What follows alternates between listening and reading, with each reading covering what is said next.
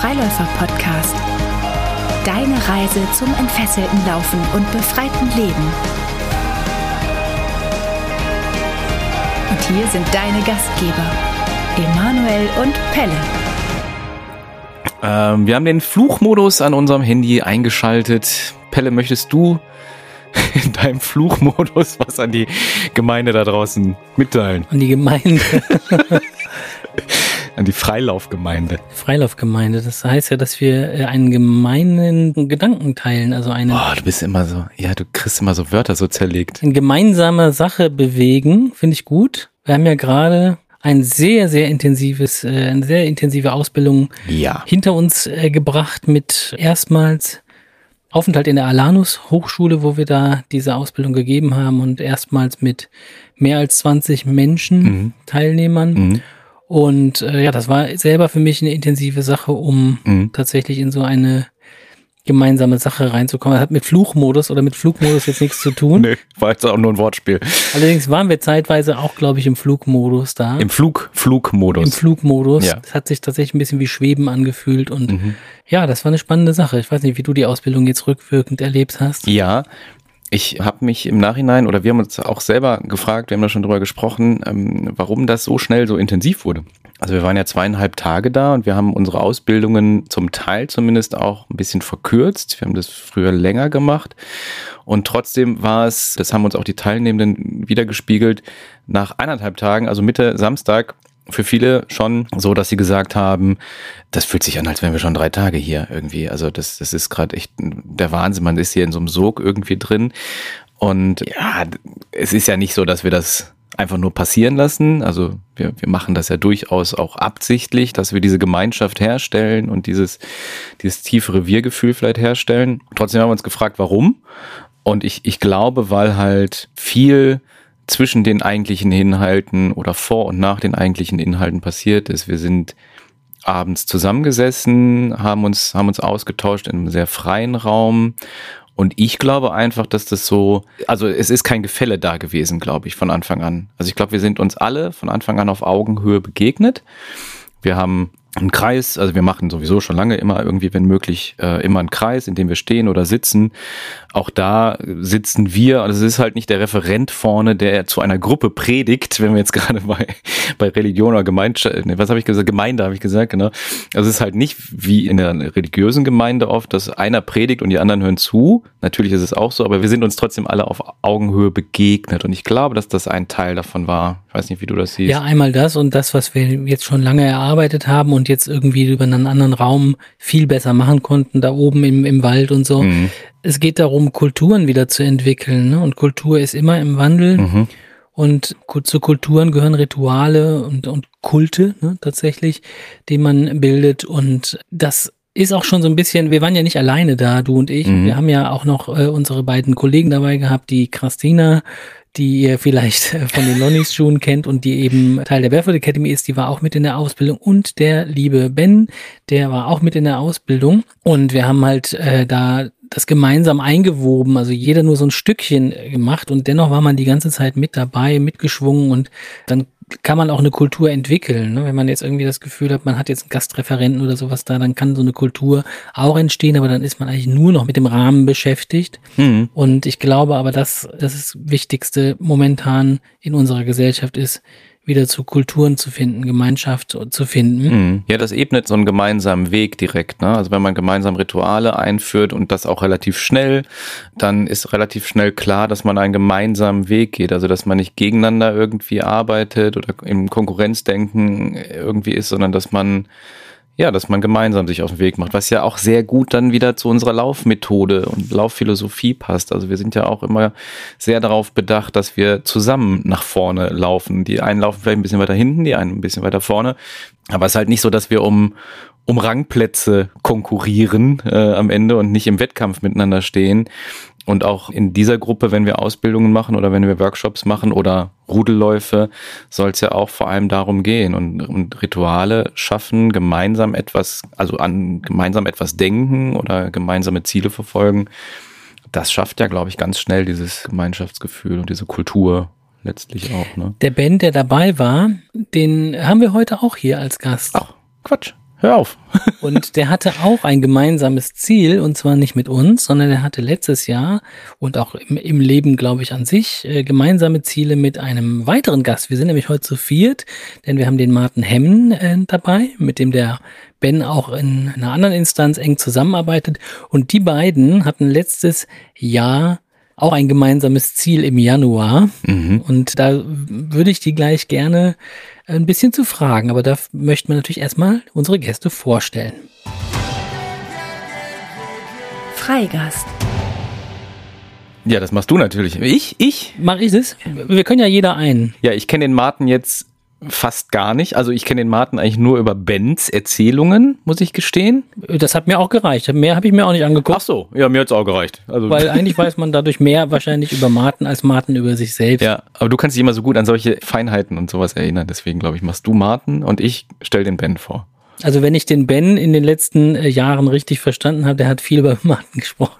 Also Spaß beiseite. Ich glaube, Ben hält große Stücke auf den Martin und hat viel tatsächlich über ihn erzählt. Ich habe natürlich ein bisschen gegoogelt, möchte es aber kurz machen. Der Martin ist unter anderem auch Ateminstructor und äh, macht viel in der Körperarbeit und stellt seine Vergangenheit mit, wenn ich das so richtig verstanden habe, mit Depressionen gerne transparent dar und arbeitet auch mit dem Thema und bindet das eben in die Körperarbeit, Körpertherapie, körpertherapeutische Arbeit ein, auch wenn ich glaube, das nicht so genannt wird, nennen wir es einfach Körperarbeit und äh, gibt Kurse, Seminare und ist auch Speaker auf der Bühne zu dem Thema gewesen und oder ist es noch. Und ähm, ich glaube, äh, wenn ich das richtig gelesen habe, bist du auch Vater und Familienvater. Und ja, arbeitest mit dem Ben zusammen im Freigehege. Das habt ihr mitgegründet und das ist eine Veranstaltung, die sonntags stattfindet in Köln, wenn ich das richtig weiß. Und ja, ich glaube, den Rest erfahren wir gleich über dich. Aber wir müssen den Ben natürlich auch vorstellen. Selbstverständlich. Den Ben habe ich 2000, oh, jetzt muss ich überlegen. Ich glaube 2016 kennengelernt oder war in einer Ausbildung bei mir. Da war ich noch ganz alleine. Ich erzähle immer wieder die Geschichte gerne von der kleinen Gründergarage der Barefoot Academy auf der Franklinstraße in Düsseldorf. Und da war der Ben in der Ausbildung. Ihr wart, glaube ich, zu dritt oder zu viert. Und ich kannte den Ben schon so ein bisschen vorher, er war wegen auch äh, einer Fußproblematik bei mir oder einer, einer Frage irgendwie und hat bei Vivo Barefoot damals auch ja mit mitgeholfen und mitgearbeitet und kam in die Ausbildung. Damals hast du schon Sport studiert, meine ich, und hast dann auch die letzten Jahre dein Sportstudium an der Sporthochschule, an der Sporthochschule Köln, ja, absolviert ähm, mit ähm, Bravour, nehme ich an habe das Zeugnis nie gesehen, aber ich nehme mal an, dass es mit Bravo abgeschlossen wurde. Und der Ben beschäftigt sich, seit ich ihn kenne, mit ganz vielen Dingen, die vor allem auch den Körper betreffen. Ähm, Natural Movement ist ein so ein Schlagwort, auch äh, hat auch Natural Movement Kurse in der Barefoot Academy gegeben. Wer sich jetzt fragt, was ist der Natural Movement? Ähm, das weiß ich bis heute nicht so richtig, was es eigentlich ist. Es gibt das als standardisierte Form im MoveNut, aber der Ben macht ganz, ganz viel mehr. Ähm, er bewegt sich gefühlt für mich den ganzen Tag, permanent.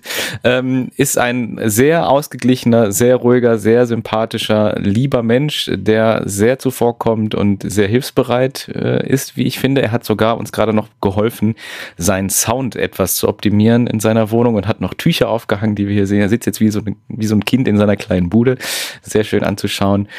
Und äh, der Ben ist, glaube ich, Vater eines Hundewelpen oder eines kleinen Hundes und lebt in Köln und arbeitet in Köln als äh, Trainer, Coach für Movement, für Atmung, ach, für alles, für, für sehr, sehr viele gesundheitliche, ganzheitliche Themen und ist auch festes Mitglied der Barefoot Academy seit einigen Jahren, vor allem in den Ausbildungen zum Barefoot Movement Coach und mittlerweile eigentlich auch in allen Workshops und Ausbildungen. Halleluja. Herzlich willkommen, ihr beiden. Ihr dürft jetzt was sagen. Aber auch nicht viel, auch nicht viel. Aber noch nicht viel. So, hallo dürft ihr sagen. Danke, hallo. Danke, hallo. hallo. Denn bevor es losgeht, wollen wir euch zehn befreiende Fragen stellen. Und diese freien Fragen, befreienden Fragen, die werden ja normalerweise nur einer Person gestellt. Da ihr aber zwei seid, habe ich mir gedacht, ihr beantwortet trotzdem jeder jede Frage, aber immer abwechselnd. Einmal der Ben und dann der Martin. Dann geht's kein Kreuz und Quer. Aber es ist schon spannend von euch beiden das zu hören. Es gibt immer nur 50-50. Gut. Also es ist Ja oder Nein, sozusagen. Nee, entweder oder. Das Oh. ergibt sich von alleine. Wir fangen einfach an Oh. zu spielen und ihr setzt mit ein und das, das passt schon. Achtet auf die Tempiwechsel, der Rest Gut. kommt von allein. Ja. Zitat aus Zurück in die Zukunft. Zehn befreiende Fragen. Frei sein oder sicher sein? Ben. Frei sein. Martin. Frei sein. Apfel oder Birne? Apfel. Apfel. Snowboard oder Surfboard? Surfboard. Ja, Surfboard. Äh, Tennis oder Tischtennis? Tennis. Tischtennis. Papier oder digital? Papier. Papier. Zum Anfang oder zum Ende kommen? Entschuldigung, aber zum Glück hat Pelle nicht geschrieben am Anfang oder am Ende kommen. Da war ich schon mal. Also das ist äh, Zum Anfang kommen. ja, es, es ist ein bisschen cheesy. Wir, wir sind praktisch die gleichen Menschen. Nee, nee, entweder oder, Martin. Entweder oder. Zum Anfang kommen. Danke. Geistig gesund oder geistig erfüllt sein? Boah. Geistig erfüllt sein. Dito, geistig erfüllt. Hund oder Katze? Hund. Katze. Freundschaft oder Beziehung? Was haben wir jetzt? Das scheint schwer zu sein. Pelle mit Beziehung meinst du Partnerschaft, ne? Ja, was einem wichtiger ist. Freundschaften oder Beziehungen. Holy. Beziehungen. Freundschaften. Und die letzte wichtigste Frage, meiner Meinung nach immer die wichtigste Frage: Kaffee oder Tee? Das kann doch jetzt nicht so schwer sein. Kaffee. Kaffee. So. Sowas von Kaffee. Ja. Ja. Ja, Pelle, du hast die Auswahl. Ja, du eigentlich, ne? Ach, äh, hä, Kaffee bist doch immer du. Äh, nee, aber Oder haben wir das 20 Folgen lang falsch rum gemacht? Dann, dann ändern wir es jetzt. jetzt haben wir es gerade geändert, aber jetzt bin ich's. Martin, du bist äh, vielleicht zu kurz gekommen bei meiner Vorstellung und äh, das war so vielleicht so ein bisschen läppsch dahergesagt. Ne? Du hast irgendwie deine Depressionen transparent dargestellt und das irgendwie für deine Arbeit genutzt. Wie kann man sich das vorstellen? Also was ich da behauptet habe. Also welchen Stellenwert hat das, das Thema in deiner Arbeit? Also sehr hoher Stellenwert, weil es das ist, was mir wirklich fürs Leben beziehungsweise eine meiner größten Mentore war letzten Ende meine Depression, als ich erkannt habe, dass das was ganz anderes war, als ich die 20, 25 Jahre lang dachte und vor allem versucht habe zu, zu verstecken, davon wegzuschauen und so weiter, als ich dann irgendwann nicht mehr wegschauen konnte, weil äh, ich tatsächlich so weit in der Ecke gedrängt war, dass es nicht mehr weiterging, habe ich über Jahre, das war eine lange harte Arbeit, aber erkannt, dass in diese Depression unglaublich viel steckt, viel Wahrheit, viel, viel wichtige Fragen, viele äh, Leitfaden, die wir, glaube ich, wovon wir alle eigentlich äh, profitieren können im Leben. Also ist für mich absolut das Zentrum, glaube ich, von woraus ich mittlerweile im Leben handele. Aber ja, und ich glaube aber auch, ich finde es gerade schön, dass das nicht es muss auch nicht immer im Vordergrund sein. Es muss auch nicht, man muss jetzt auch nicht sagen, boah, und du tapfere und so weiter, weil das ist es auch nicht. Es ist für mich unglaublich wichtig und jeder, der darüber sprechen möchte, kann darüber sprechen mit mir. Aber es gibt auch viele andere Themen, die mich total interessieren und mich begeistern und wo. Es gibt noch einen anderen Martin als den Ex-Depressiven. der Ex-Depressive. Ex-Depressiv, okay. Ich hätte da eine Frage zu, nämlich, und zwar, so aus meiner früheren Arbeit, da habe ich gern schon mal Patienten oder so auch gesagt, dass die Depression immer so die suboptimale Lösung eines Konfliktes ist.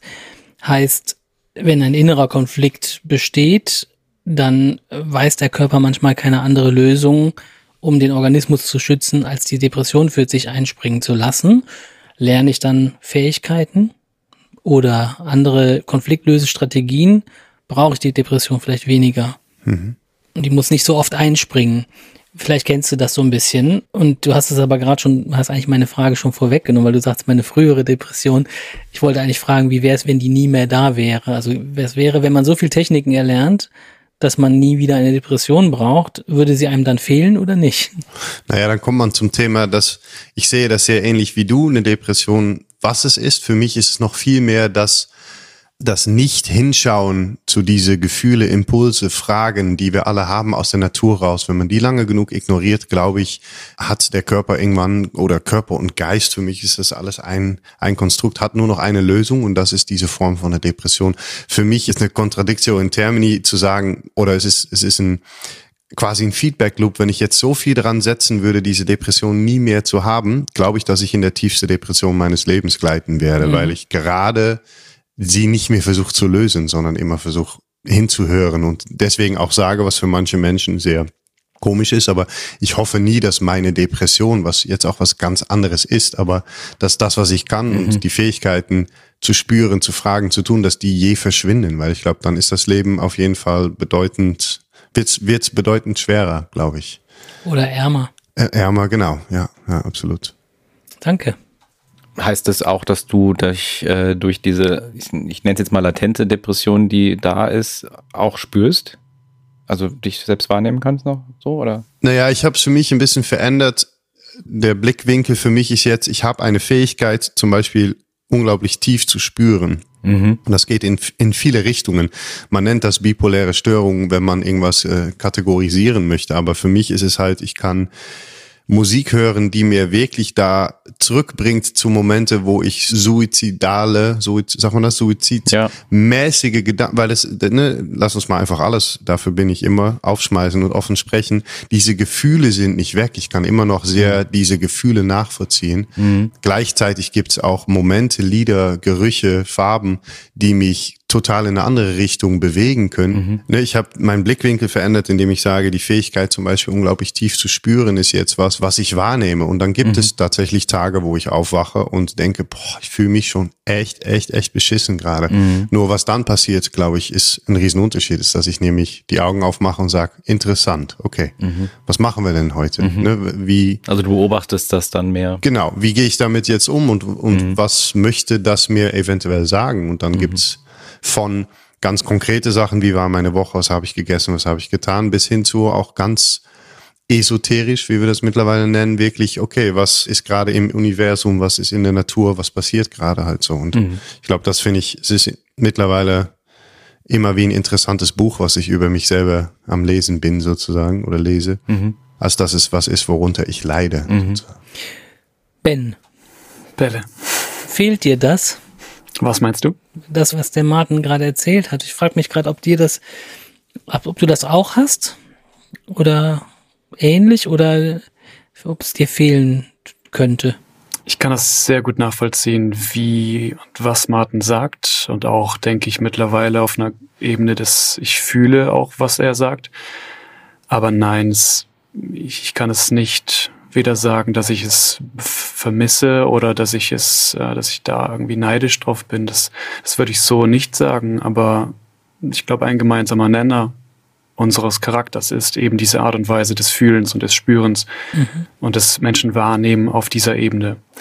Ich glaube, wir haben eine ganz andere Vergangenheit, die kann, glaube ich, unterschiedlicher nicht sein. Und trotzdem haben wir eben diesen großen gemeinsamen Nenner und das verbindet uns, denke ich, wenn ich das so sagen darf zwei Menschen, die unterschiedlicher nicht sein können, haben sich letztes Jahr doch aufgemacht. Das ist ja ein Laufpodcast. Ach ja, das vergesse ich manchmal. Und ihr habt euch letztes Jahr aufgemacht und habt den Ranua bestritten. Mhm. Ist das eine offizielle Challenge eigentlich oder habt ihr das erfunden? Das gibt es schon irgendwo. So. Irgendwo gibt es das bestimmt. Das hätte man schützen lassen sollen. Das hätte man schützen lassen. Das, also ja, habt ihr aufgenommen. So, okay. Verdammt. Werden wir reich. Jetzt werden wir reich, weil wir das jetzt schon geschützt haben gerade. ich habe es gerade eingetragen im, beim Markenamt. genau. Im Register. Der Ranua, ich, ich sag's kurz einfach für euch, war Emanuel hat es eben genau so gesagt, so viele Tage wie im Januar eben sind, äh, so viele Kilometer seid ihr gelaufen. Nee, mehr. Genau, ich habe es jetzt doch falsch gesagt. Jeden Tag ein Kilometer mehr. So. Erzählt doch mal, was war das und wie, warum war das und. Also, äh, lustigerweise nochmal ganz kurz zurück zu so ein Sprung Letzte Thema. Ich glaube, das ist das Krasse. Ben und ich sind uns, aber das merke ich an, an den Antworten und sowas, wir sind uns in so einer Essenz irgendwie unglaublich ähnlich. Mhm. ähnlich. Das ist sehr lustig. Wir haben unglaublich unterschiedliche Ideen, die aber immer, wenn wir lang genug sprechen, zu einer Essenz kommen, wo wir sagen, ja, klar, ja, natürlich. Das ist so ein, das ist eine lustige Sache. Und diese Renoir war eigentlich auch sowas, weil es es kam bei mir in so eine, wie oft in so eine Aufwellung aus, das müssen wir machen. Und Ben meinte, wie meistens, was sehr cool ist, meinte, ach nee, wirklich ist das so, dass jetzt, naja, hm, und dann merkt man schon, das ist eigentlich eine spannende Dynamik, die wir haben. Da geht dann doch so ein Rädchen an mhm. und man merkt, dass da so, ach, ja, mhm. es ist schon gerade weil ich keinen Bock habe und ich hatte auch gar keinen Bock. Ich muss euch sagen, Laufen ist, obwohl ich dann noch ein paar Mal in, in sehr lange Distanz und Sachen gemacht habe, Laufen ist gar nicht so mein Ding. Ich komme halt aus dem Kampfsport, mag halt kurze, knackige äh, Intervalle und dann so lang laufen. Wir haben irgendwann gesagt, wir müssen wieder Thema spüren, wir müssen, glaube ich, wieder mehr Sachen machen und spüren. Und was ist eigentlich die beste Art, was zu spüren, ist irgendeine Idee, die wahrscheinlich unmöglich ist, einfach mal auszuprobieren. Und das ist, glaube ich, sehr wichtig, mhm. vorab zu sagen, wir haben mehr verrückte Sachen gemacht und immer gesagt, lass doch mal schauen, was da passiert. Es geht gar nicht um 31 Tage lang das Ding durchlaufen, 496 Kilometer absolvieren. Ich meine, ich bin noch nie, bin nicht mal eine Halbmarathon, ja, ich bin mal einen Halbmarathon gelaufen mit irgendwie sechs Kölsch und dachte, das wäre lustig, aber das so. Äh, ähm, in der Hand oder im, im, im Magen, die sechs Kölsch? Nee, in so einem Becherkranz auf dem Kopf. genau, so ein Kranz auf dem Kopf, so ein Helm mit so dicke. Ah, ein Bierhelm, ah, genau. sehr gut. Nee, das war so, ein, so eine, tatsächlich eine Schnapsaktion, wo wir irgendwie so morgens aus der Kneipe und kommen, lass mal mitlaufen. Ah, okay. mm, den habe ich schön. auch zu Ende gelaufen, aber schön war das nicht. Und naja, nun, äh, es war Januar, wir haben gesagt, wir machen es einfach mal und gucken mal wie. Und sind, und da gebe ich einfach, dann kann Ben weiter, dann sind wir am 1. Januar, haben wir uns am Aachener Weihe getroffen. Für vielleicht die größte Enttäuschung ever, weil ein Kilometer laufen natürlich auch wiederum, naja, ne? Mhm. das war mhm. dann drei Minuten. Ja, fünf. Wir sind ganz gemütlich. Ja, ich wollte auch nicht angeben, ne? Und wieder nach Hause. ja, Ben dieses, dieses Rad, was du eben beschrieben hast. Ich glaube, das war sofort dieses Rationale in mir drin, was sofort die Distanzen kumuliert hat und äh, dann verglichen hat mit dem, was meine Füße bisher gelaufen sind in meinem Leben. Und da habe ich gedacht, hey, das ist unmöglich bis äh, ja einfach viel zu viel, weil ich klar, ich laufe sehr gerne, aber auch alles Strecken bis 15 oder so und dann fängt für mich eine Ultradistanz schon an. Ich bin, glaube ich, vorher noch nie einen Halbmarathon gelaufen. Die, die Bensche Ultragrenze beginnt ab 15. Genau. Und aber ja, der gemeinsame Nenner war da wieder, hey, lass, lass machen und, und gucken, was passiert. Ja, wir schauen mal, wie unser Körper, wie unser Kopf, mhm. wie wir das einfach miteinander, ja, handhaben und was passiert. Und ihr seid alle Strecken zusammengelaufen, immer? Oder seid ihr mal Nee, einmal, zwei Tage nicht. Zwei Tage nicht. Okay. Einmal ich alleine, einmal Martin alleine. Und dann ging's los, ja. Der ein Kilometer war ätzend irgendwie. Also so, so schwierig, weil so kurz. Es war schön. Es war, glaube ich, der schönste Kilometer vielleicht, den ich je alleine oder den wir gelaufen sind. Aber es war langweilig. Moment, Moment, Moment. Ich, ich muss. Der war langweilig? Irgendwie war der langweilig, ja. Ein Kilometer kann langweilig sein? Gute Frage. ja. Ich glaube, weil wir immer an das, was noch kommt, gedacht haben. Ja, und was für mich, weißt du, was für mich sehr unbefriedigend war? Ich hatte dann schon, ich, wir sind auch nicht so die, wir haben dann nicht extra irgendwelche Laufschuhe oder irgendwie im Laufe des Laufs habe ich dann nochmal irgendwie diese Joe Nimbus. Ja, das ist wichtig. In, in so einer Aktion noch seine Laufschuhe zu verändern, ist immer gut. Genau, noch, noch bestellt, natürlich total dumm, aber wir sind auch nicht so die Jungs, die dann irgendwie vorher eine Woche oder zwei Wochen vorher. Ich hatte nur, und das fand ich schon unbefriedigend, ich hatte irgendwie so ganz viel Datteln und Sachen gekauft. Also aufs Carbo-Loading hast du dich schon vorbereitet? Genau, dafür muss man viel essen. Und dann kam ich nach dieser ein Kilometer nach Hause und dachte so, ja, eigentlich ist das jetzt, um jetzt auch schon so ein fettes Porridge zu machen, ist kompletter Unsinn, weil ich habe, wir haben einen Kilometer ganz locker plappernd und irgendwie halb rückwärts, halb vorwärts einfach absolviert und dass ich dafür aus dem Bett gekommen bin, es war ein bisschen ein Leistungsgedanke eigentlich. Ein bisschen. Ja, aber vielleicht in Retrospektive war das tatsächlich auch ein sehr schöner Kilometer. Mhm. Aber es war auch zu wissen, okay, morgen wird's zwei und es wird echt noch sehr, es werden noch sehr viele Kilometer kommen. Also in eurer Erzählung jetzt habe ich nicht das Gefühl, dass es irgendwie langweilig war oder irgendwie. Es war auch eine Momentaufnahme. Ja. Ja. Ich habe das Gefühl, er hatte sehr viel Spaß dabei. Im Nachhinein war der erste Tag, glaube ich, der, der befreiendste. Ja. Wir haben ja jeden Morgen ein Video gemacht. Ah. Ich habe die jetzt auch nochmal geschaut. Das war tatsächlich sehr lustig, weil es einfach auch, es war schon immer morgens, äh, ab vor allem zweite Woche war schon jede Morgen so, ja, hallo, Tag, sind wir wieder. Äh, und dann, als wir in die Gänge kamen, war es auch immer super cool. So Stadtwaldrouten sind wir meistens gelaufen. total schön in, in der Natur und trotzdem immer ein bisschen diese Wolke drüber, so, ja, aber morgen ist es doch noch wieder ein bisschen länger und noch ein bisschen länger. Und bei Tag 10 oder bin ich jetzt schon zu weit? Wollt ihr noch Fragen stellen? Nee, tatsächlich wollte ich gerade fragen, wie war es denn so ab Tag 10 bis, bis 20 so vielleicht oder so? Also, in, also man muss ja dazu sagen, das ist ja rein trainingstechnisch der absolute Wahnsinn. Also jeder, der ein bisschen was von Trainingssteuerung versteht, ob das jetzt nach Lehrbuch ist oder eher intuitiv, so wie ich das mache, so eine Steigerung jeden Tag einen Kilometer ist totaler Bullshit einfach. Das kann, kann theoretisch eigentlich nur nach hinten losgehen. Und trotzdem würde mich das jetzt interessieren, wie genau das ab Tag 10, also ab Kilometer 10 sich dann anfühlte und wurde. Genau, das war dieses Wissen, glaube ich, was in mir drin steckte, auch dank des Studiums, was ich äh, zu Ende geführt habe, dass es halt von hinten bis vorne dumm war irgendwie. Also es hatte keinen sportwissenschaftlichen, es hatte keinen biologischen, physiologischen, klugen Hintergrund. Und Tatsächlich fühlte es sich aber, als wir in diese 10er, 11er Richtung gingen, ziemlich gut an. Also ich war super erstaunt von meinem Körper, was der konnte, wie er das handgehabt hat. Also ich bin mit Sandalen losgelaufen, habe aber sehr schnell gemerkt, dass diese Belastung nicht barfußmäßig geht. Das heißt, ich habe dann ab, ich glaube, neun, Kilometer neun oder Tag zehn habe ich dann auf alte, flache, halbwegs flache Laufschuhe gewechselt, die ein bisschen Dämpfung hatten. Und weil ich wusste, hey, das ist too much. Und tatsächlich wurde es dann erst interessant ich weiß gerade nicht, meine Wade hat einmal zugemacht an Tag neun oder zehn oder elf, ich weiß es nicht mehr genau. Relativ am Anfang, ja. Ja, relativ früh. Und danach war es aber erstaunlich gut. Also es war so wirklich, als wäre mein Körper warm geworden, als wäre die Maschinerie warm geworden und dann von alleine gelaufen. Und dem schiebe ich einfach vor allem dieses Mentale zu, dass wir eben zusammengelaufen sind, bis auf zwei Tage das heißt, wir waren niemals alleine, wir konnten uns gegenseitig immer unterstützen und das war eine Kraft, die unglaublich war. Mhm. Was ist denn, Ben, du bist ja Sportwissenschaftler, wo kommt denn Trainingssteuerung her? Aus Erfahrungen. Also ist jetzt keine Quizfrage, oder? Ich frage frag dich aus ernsthaftem Interesse, wo kommt das, wo ist das begründet?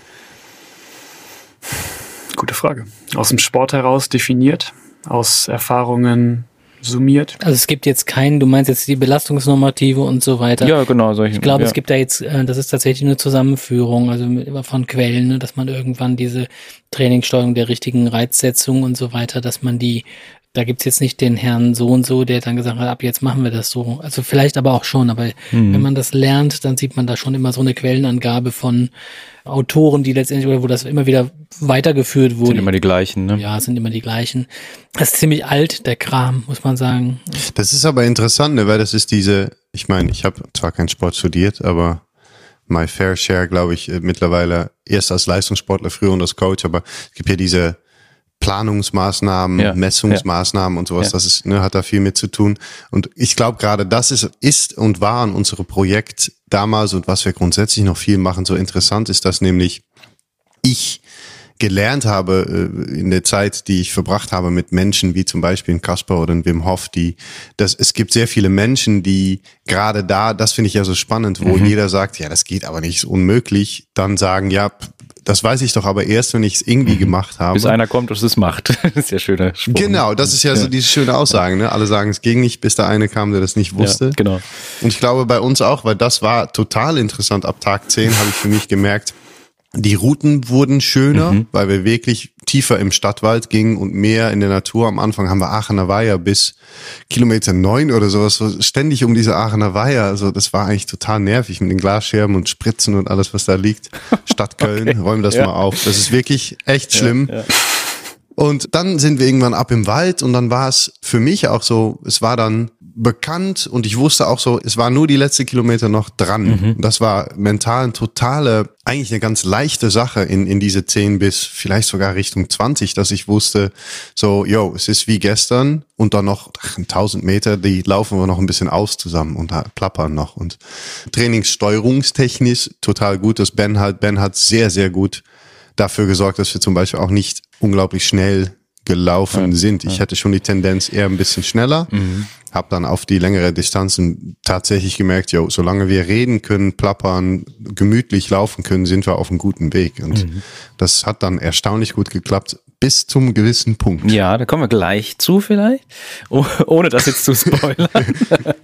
ich habe da auch noch eine Frage und zwar, oder äh, eigentlich keine Frage, sondern ich habe nur gerade das Bild gehabt, so dass du von Wim Hof und so weiter erzählt hast und dass man die, also ihr habt ja versucht, das Laufen zu erleben, ne? Und das ist so, fällt mir so in eurer Beschreibung auf, dass man natürlich in der Trainingssteuerung, man kann das alles immer vorwegnehmen und wir, wir mahnen und wir müssen das ja auch als Instanz, als Barefoot Academy müssen wir natürlich immer zur Vorsicht gemahnen und so, wenn man denn lange laufen will. Ich kann natürlich aber auch rangehen und sagen, ja, ich werde mir wehtun. Mhm. Und es ist okay. Ja, es ist okay, mir weh zu tun, wenn ich bestimmte Grenzen nicht überschreite und weiß, ich werde vielleicht zwei Monate danach nicht mehr laufen können, aber ich will diese Erfahrung machen. Denn wer von uns wirklich, ich glaube fast keiner, der von sich sagen kann, ich habe gelebt, hat nicht einmal an die Herdplatte mhm. gepackt. Ja, also, also jeder hat es gemacht und man weiß, jedes Elternteil sagt, da fasst du nicht, es ist heiß.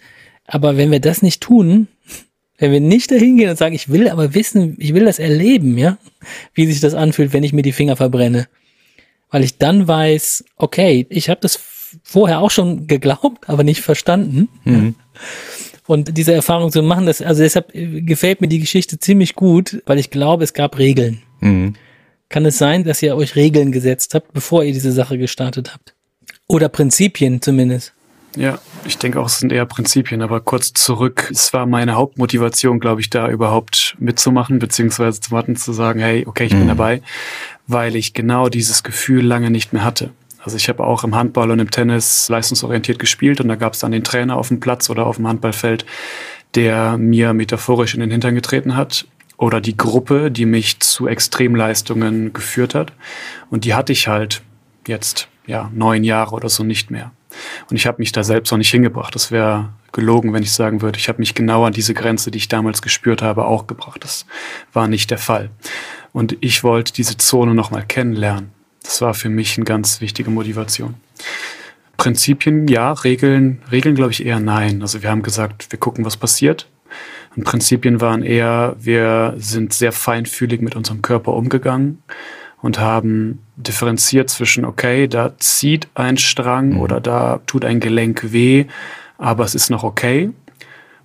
Und wir hören auf oder wir bremsen uns gegenseitig, mhm. wenn das in die Alarmstufe rot geht oder in diesen berühmten roten Bereich geht, der dann eine Verletzung prophezeit.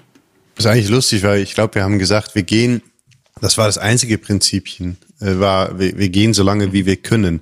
Und das ist dann super spannend, weil was ist dann, ja können, ja. weil es gab auf jeden Fall ein paar Momente, wo ich oder Ben auch gesagt hat, ich glaube, ich kann nicht mehr. Und das gerade das finde ich ja so spannend, ist das, was ihr gerade auch gesagt habt, so, ne, wenn man lebt, ist, da wurde es so spannend, weil man nämlich gesagt hat, okay, aber ist es wirklich jetzt, kann ich nicht mehr, kann, oder ist es einfach, ist es mental, ist es physisch, ist es, ich weiß, den 16 Kilometer bin ich alleine gelaufen, meine Barfußschuhe hatten, haben mich nicht mehr ganz gedient, dann habe ich meine alte Basketballschuhe angezogen. Hammeridee natürlich.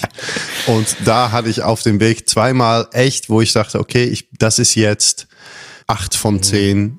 Ich mhm. kann nicht mehr und muss ich nicht jetzt einfach sagen, komm, komm, hör auf. Wo hast du es gemerkt? Ja, da kam natürlich, da habe ich nach zwei, drei Kilometern schon gemerkt, ich laufe mir hier Blasen auf jeden Fall ja. in diese Schuhe, weil ja. die vorne so eng sind und ich dank sei Herr Grümme die letzten drei Jahre auf Barfußschuhe ja. tatsächlich auch auch solche. Klauen aus Füße entwickelt habe, ne? gute Füße, die halt breit sind und da ist vielleicht, ich weiß nicht, ob das, ich will das gar nicht bewerten. Ich mag an mir sehr, dass ich schon noch diese, ich habe so ein bisschen so ein kleiner David Goggins in mir teilweise. Ich weiß nicht, ob ihr den kennt. Nee. Das geht ja weit in Alarmstufe Rot. Der Mann macht wirklich nur wahnsinnige mhm. Sachen. Extremsportler, oder? Ich würde sagen, es ist etwas konträr der Freiläufer-Thematik. genau. Okay. Ja, aber naja, vielleicht sucht ihr immer auf und dann erzähle ich nur jetzt, das, was mich an ihn so begeistert irgendwann hat, ist, dass seine Frau, er hat ein Instagram mit ein paar Millionen Followers und folgt halt keinem. Mhm. Er macht nur wahnsinnige Sachen und sonst auch nichts. Und man denkt wirklich so, okay, da ist irgendwas kaputt und es ist auch, er versucht was, was auszugleichen. Mhm. Bis ich dann irgendwann ein Interview mit seiner Frau gesehen habe, die meinte, weißt du, was David macht, wenn er nach Hause kommt? Und dann ist mir wirklich, wie sagt man, die Kinnlade äh, runtergefallen. Sie meinte, er setzt sich in einen Sessel schaut aus dem Fenster und ist einfach nur zufrieden, ist der zufriedenste Mensch, den ich kenne, weil er sagt, Leute, ich schaue jeden Tag der Teufel ins mhm. Gesicht. Mhm. Und danach ist es für mich, ist, ne, ich, sie meinte halt, er hat ein Level erreicht von Ausgeglichenheit und von Ruhe und so weiter, die sie kaum andere Menschen zuschreiben kann. Und sie meinte, er macht diese Challenges eigentlich gar nicht, um sich kaputt zu machen. Das passiert leider mit seinem Körper tatsächlich, glaube ich auch. Aber sie meinte, er will jeden Morgen diese Teufel ins, ins Gesicht geschaut haben, um danach einfach sein Leben mhm. gelassen und ruhig und irgendwas in mir versteht das sehr gut. Ich weiß nicht genau was und wie gesagt, wird es auch nicht werten. Ich hatte bei diese 16 Kilometer auch so ein, aber Martin, was ist, wenn 10 eigentlich eine 12 mhm. ist? Probier es doch einfach mal und, und ist es nicht mal schön, einfach mal wirklich roh ne, das zu spüren, weil ich glaube, da kommen wir gleich wir kommen unwiderruflich zum Punkt, wo wir aufgehört ja. haben. Da war nämlich extern ja. auch jemand, der gesagt hat, hört jetzt ja. auf.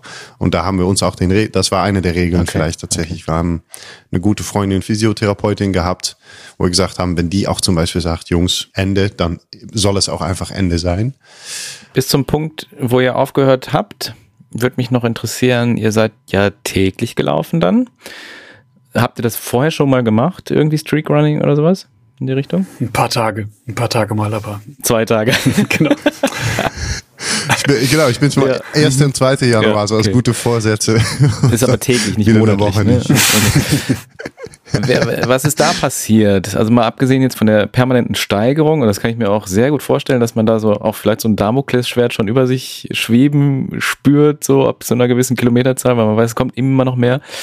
Aber was ist so mit diesem täglichen, mit dieser Routine passiert? Ben, du bist ja für mich der Mensch, der in Routinen, ich weiß nicht, ob es wirklich so ist, aber wenn ich deinem Instagram-Profil folge, dann bist du für mich der Routinenmann. Was ist da passiert mit dieser Täglichkeit? Ich glaube, das war die, ja, also ich glaube, es kommt nur so rüber. Ich bin sehr großer Fan von Dingen auch mal entspannt gegenüberstehen und es mal Freestyle machen. Aber sich jeden Morgen, und das war, es war Januar, es war jeden Morgen ziemlich kalt mhm. und dunkel, sich in Laufklamotten aufs Rad zu schwingen, zu unserem Treffpunkt zu fahren, wo wir losgelaufen sind. Das fühlte sich ab Tag fünf, glaube ich, an wie, ja, wie so morgens Brötchen holen beim Bäcker. Mhm. Und es war, es war ein absoluter Automatismus für mich. Das heißt, ihr habt auch immer den gleichen Zeitpunkt, also immer morgens? Ungefähr, ungefähr, ja. Wir haben gesagt, wir laufen morgens, dann haben wir es gegen Vormittag, Mittag rum. Die Zeiten verschoben sich natürlich etwas und wir sind länger im Bett geblieben, aber ähm, ja, es war die heftigste Routine, glaube ich, die ich je in meinem Leben gespürt habe. Mhm. Ja, weil der Körper so von alleine losgegangen ist. Und mein Kopf wollte im Bett liegen bleiben und die Füße sind, sind losgegangen. Und was ist während der Routine passiert? Hat sich was verändert in der Wahrnehmung oder so? Jede Menge, denke ich. Jeder, jeder Schritt war bei mir besonders. Also ich habe die kleinsten Kleinigkeiten extremer wahrgenommen, weil ich mhm. eben nach Alarmsignalen des Körpers so ein bisschen Ausschau halten wollte. Von wegen, hey, da zwickt was, mm, cool, alles okay. Mhm. Und ich glaube, das war, egal ob beim Fahrradfahren, dass die Knie anders belastet wurden als beim Laufen oder nachmittags wieder die Treppen hoch. Also der Alltag hat sich extrem geändert. Mhm. Ich habe viel mehr Ruhe reingebracht. Ich habe viel mehr darauf geachtet, mich nachmittags nicht mehr so viel zu bewegen, mhm. um eben ein paar Körner zu sparen. Ich weiß nicht, wie es bei dir war, Martin, aber der, Nachmittag war eher auf Regeneration ausgelegt als auf äh, Freunde treffen oder ja, total. Martin ist in eine Kneipe gegangen erstmal. genau, ich bin. Nee, es gab aber es gab einen sehr interessanten Punkt. Wir treffen uns sehr gerne bei einem befreundeten Kaffeeröster. Mhm. Das hat irgendwann aufgehört. Das war so ein Moment, wo ich gemerkt habe, yo, jetzt ist es auch echt schwer, weil du willst dann nicht mehr mittags noch raus und auf ein Fahrrad und ein bisschen rumtödeln. Und ich hatte nicht immer die Wahl. Ich bin halt auch Vater, wie ihr am Anfang gesagt habt. Musste auch nochmal auf den Spielplatz und habe aber tatsächlich auch versucht und gemerkt, dass mein Körper viel mehr Ruhe gebraucht hat. Ich fand es eigentlich interessant, weil ich habe gemerkt, dass ich irgendwann ab zwei, drei Uhr ist der Körper total runtergefahren, vor allem in diese längere Strecken, was ich mhm. auch total schön fand. Ich bin nicht viel zu Hause, ich bin auch eher machen und tun. Ich habe da mein Buch geschrieben in der Zeit, mhm. großenteils, weil ich einfach nichts anderes machen konnte. Ich musste auf dem Sofa, ich musste halt äh, Flossen ein bisschen massieren, warm, kalt eincremen, die Füße. Okay, krass. Genau, das, äh, ja, war aber auch schön. Es war auch schön irgendwann, ich würde mal sagen, so ab Kilometer 14, 15 haben wir uns mittags auch nicht mehr getroffen, weil man einfach mhm. nach Hause ging. Ich habe eine Stunde gepennt danach, locker, um das Nervensystem auch mal ein bisschen. Mhm. Und dann war der Nachmittag echt aktive Regeneration, also in Ruhe, mhm. kalt, warm, Kompresse, äh, Baden, solche Sachen. Das, äh, mhm. äh, ich habe, glaube ich, 10 Kilo Epsom Salt auf jeden Fall noch dadurch gejagt irgendwann. Hatte das Laufen irgendwann einen viel, viel höheren Stellenwert innerhalb dieses Monats bekommen? Also dieses Projekt machte sich das auch im Kopf immer, immer breiter, dadurch, dass man ja anfing, auch noch in der Regeneration, also die, das Projekt wird ja nicht nur im Lauf länger, sondern man, es wird, es nimmt ja den Tag ein. Hat es irgendwann den ganzen Monat und das ganze Denken eingenommen? Also bei Kilometer 17, 18, nächster Tag 19. Ja. Nur noch die 19 ja. im Kopf. ja, ich würde sagen, ja.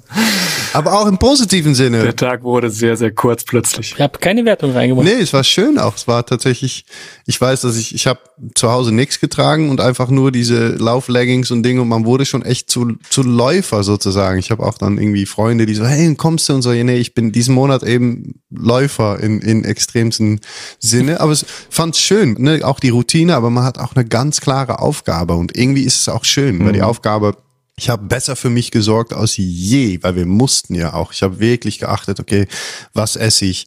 Und nicht dogmatisch, aber warum und wie kann ich mich wirklich am besten jetzt einfach erholen?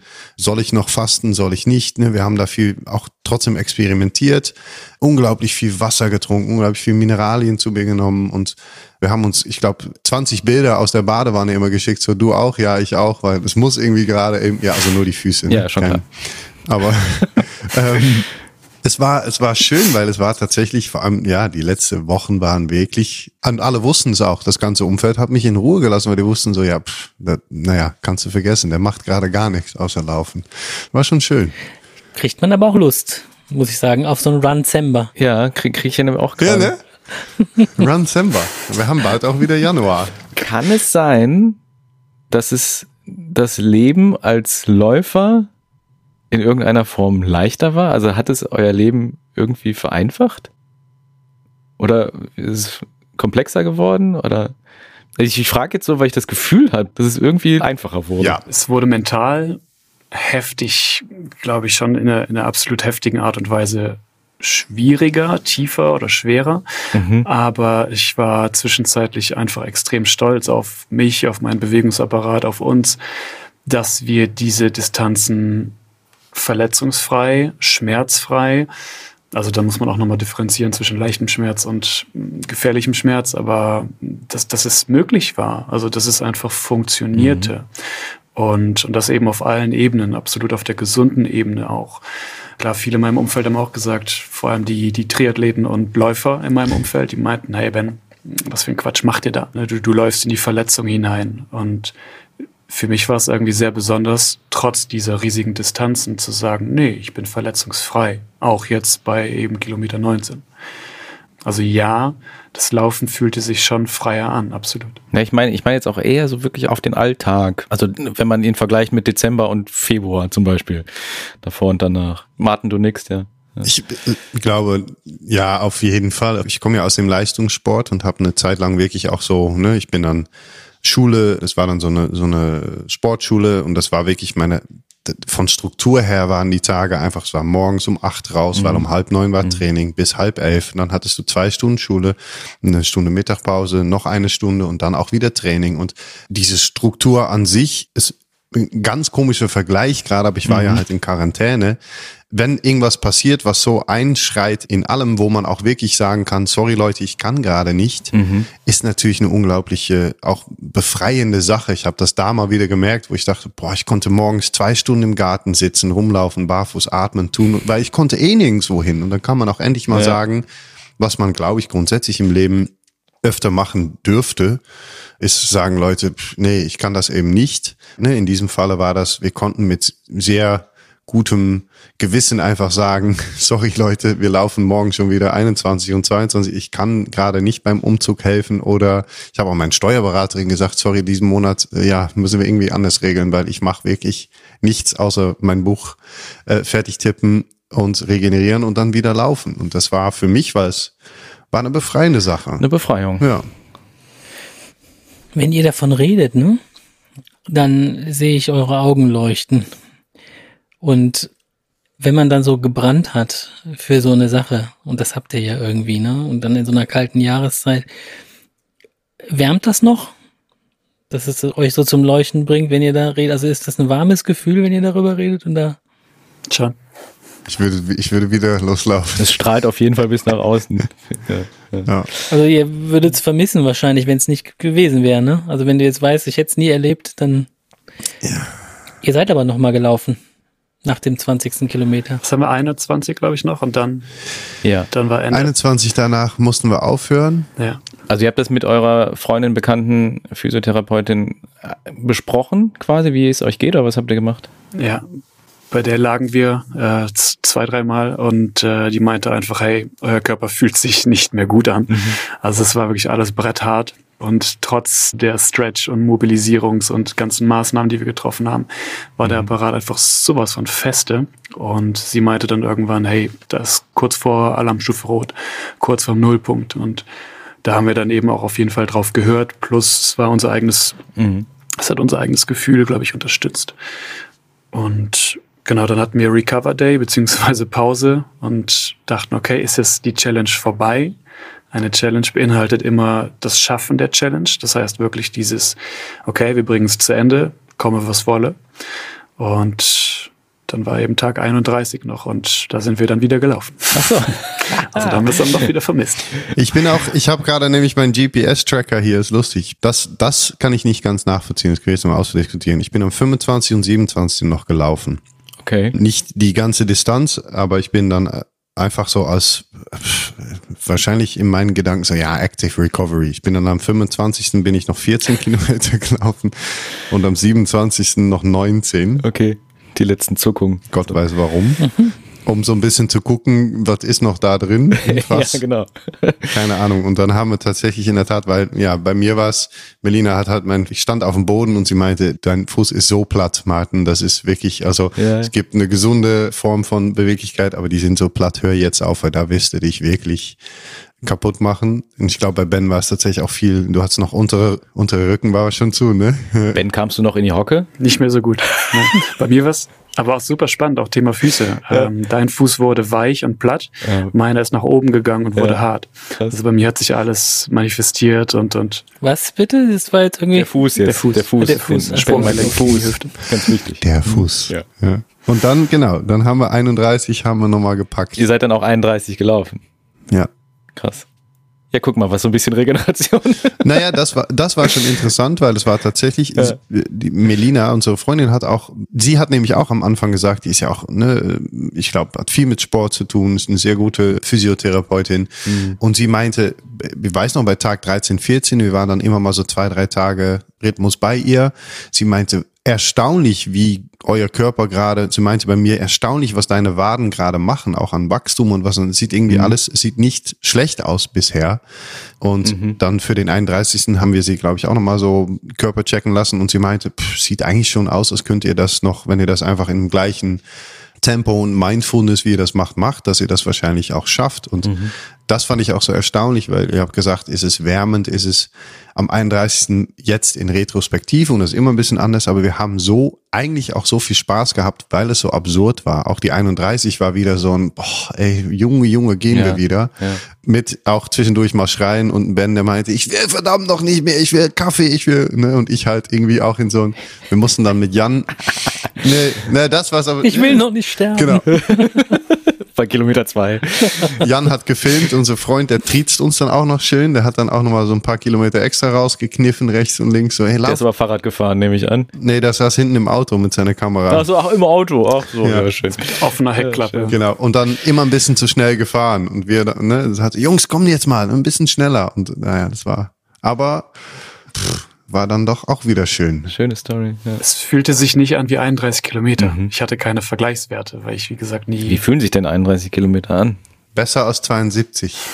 Zeittechnisch vor dem Lauf oder nach dem Lauf? Wenn du sagst, es fühlte sich nicht so an wie 31 Kilometer, dann hast du ja eine Vorstellung gehabt von den 31 Kilometern. Ja, eine Vorstellung hatte ich definitiv. Wie war denn deine Vorstellung? Ja, wie die Hölle. Also okay. ich glaube, alleine hätte ich äh, es nie gemacht. Und, und im Nachhinein, klar, es waren einige Stunden, ich weiß nicht, vier, fünf Stunden waren es bestimmt, glaube ich. Wir sind knapp unter vier. Eigentlich ein ganz guter Schnitt. Knapp unter Boah, vier. das ist aber schon ja. gar nicht mal so, so langsam. Also wir hatten einige kleine Pausen, Dattelpausen dabei, aber ja, Zeit war lang, aber von der Intensität, vom Gefühl war es nicht so, wie ich es erwartet hatte. Also deutlich sanfter irgendwie. Wieso eigentlich Datteln? Schnelle Kohlenhydrate. Aber auch viele Ballaststoffe, oder? Also das ging, ging aber. Aber ich kenne es aus der Tennisszene, dass Datteln einfach irgendwie populär wurden. Ich kann sie gut aufnehmen oder wir konnten sie gut aufnehmen. Können halt nicht zerbröseln, ne? Großer Vorteil. Riesengroßer Vorteil. So ein bisschen wie Kohlenhydratgel. Man muss mal sagen, das ist vielleicht der Unterschied. Ich bin da, ich bin, das war ja, das ist auch davor gewesen noch, ne, wo ich mein 100 Kilometer gelaufen bin. Anderes Thema. Am Stück? Dann müssen wir noch einen Podcast machen. Ja, müssen wir noch eine Folge machen. Ja, anderes Thema. Müssen wir auch jetzt nicht, genau. Aber ja, die habe ich auch nicht geschafft. Muss ja bei knapp über 70 aufhören. Aber ich glaube, das war vielleicht ein Vorteil. Ja, komm, das ist ja nix. Ja. Naja, nicht nix, weil es war auf jeden Fall auch schwer. Aber ja, es ist so lustig. Ich finde es immer wieder schön, wie vor allem in Retrospektive Sachen dann sind. Ich würde jetzt einfach sagen, wir haben nur Spaß gehabt und ein paar Momente, wo man echt eben dachte, ah, scheiße. Aber dann gab es immer einen von beiden, der gesagt hat, ach komm, es ist auch irgendwie auch lustig, komm. Komm. Es war nicht alles schlecht. Naja, ich glaube, das ist ja sowieso so eine Sache. In der Vergangenheit wird ja immer alles ein bisschen blumig, weil man es ja sonst nicht ertragen könnte, was man alles so erlebt hat. Die Vergangenheit ist ja immer etwas schöner. Ja. Wir, wir, mussten schon beißen. Also so war es so war's nicht. Ja, und das gehört auch zu einer Komödie und auch zu einem guten Film gehört, bei drei Viertel gehört eigentlich das Loch, ne? Also dann, dann geht's wieder steil raus am Ende mit der 31. Starke Geschichte. Bevor wir gleich zum Ende kommen, habe ich noch so eine Frage, die mir gerade noch so hängen geblieben ist bei Martens Erzählungen, als es ums tägliche Laufen so geht. Du hast berichtet, dass du deinem Steuerberater und, und auch im Privatleben Menschen gesagt hast, ich kann jetzt nicht. Ich kann diesen Monat nicht, denn ich bin jetzt, diesen Monat bin ich jetzt Läufer. Es gibt ja diesen schönen Spruch in der Laufszene, Run, Eat, Repeat. Ich glaube, das hat Scott Jurek, glaube ich, geprägt, wenn ich das richtig in Erinnerung habe, oder sein Buch heißt sogar so. Und also ich finde das auch irgendwie nett, diesen Gedanken, dass man in seinem Leben nichts anderes macht als laufen, essen, schlafen und das wiederholen. Warum? Weil, glaube ich, da äh, eine ziemliche Sehnsucht ist nach dieser Einfachheit, nach diesem einfachen Leben, nach diesem sehr rudimentären, ich esse, laufe, vielleicht im Jäger-Sammler-Gedanken, dass ich noch während des Laufens, quasi während der Jagd und dem Sammeln mein, mein, mein Essen äh, nach Hause bringe und dann esse ich das und dann schlafe ich und dann gibt's noch ein bisschen zwischenmenschliche Beziehungen und das war's. Und das habe ich jetzt zumindest bei dir, Martin, gerade auch so rausgehört, dass so diese Einfachheit und dieses, ich muss mich um nichts kümmern. Ich sage sogar meinem Steuerberater, so diesen Monat nicht, sorry, da eine, eine große Befreiung für dich gebracht hat.